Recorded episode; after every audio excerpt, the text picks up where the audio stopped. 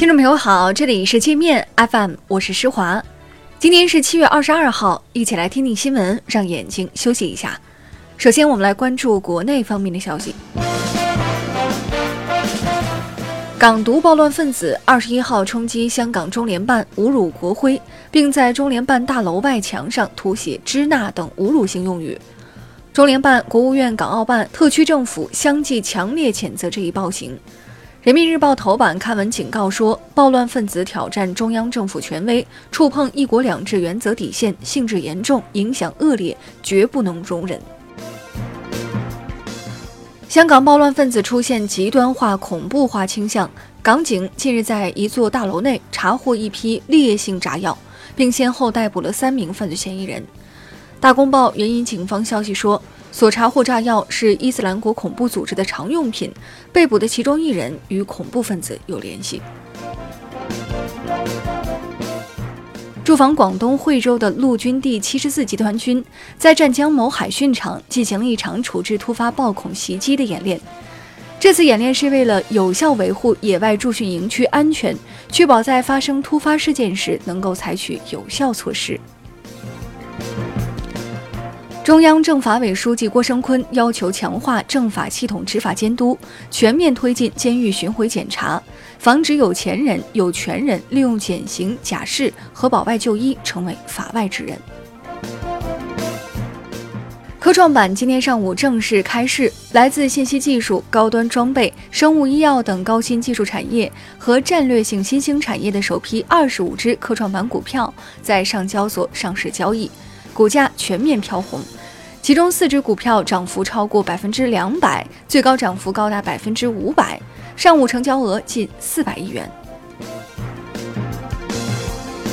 据新华社消息，美方宣布对一百一十项中国输美工业品豁免加征关税后，中国企业打算重新开始采购美国农产品，但目前还处于询价阶段。关税税则委员会将根据企业提交的申请，对是否豁免所涉美国农产品关税进行评审。任正非希望国家不要为了保护华为向美国让步。任正非说，特朗普一心想将华为当成与中国讨价还价的筹码，但中国政府不会买他的账。没有美国供货商，华为也有能力生存下去。华为决定裁减美国子公司员工，并取消原计划的六亿美元对美投资。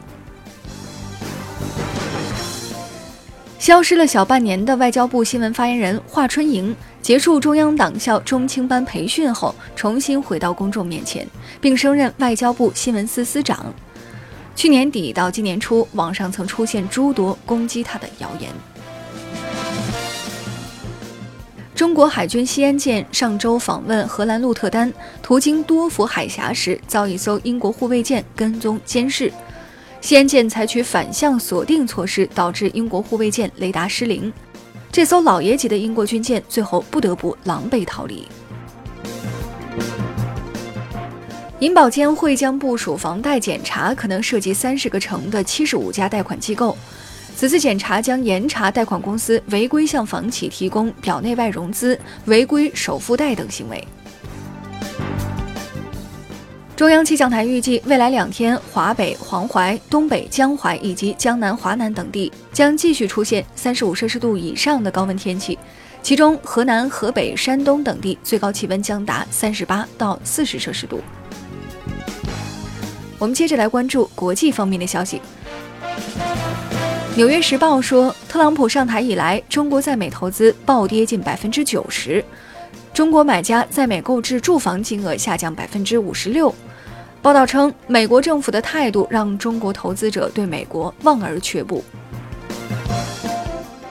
伊朗情报机构宣称，捣毁了一个美国中情局的间谍网，抓获了十七名美国间谍，其中一些人已被判处死刑。伊朗官方说，这些特务对伊核设施进行了侦查。澳大利亚选手霍顿在游泳世锦赛中输给孙杨后，拒绝与孙杨同台领奖，还怂恿获得第三名的意大利选手不要与孙杨合影，但遭到拒绝。英国《每日邮报》炮轰霍顿行为野蛮，他能参赛靠的是走后门。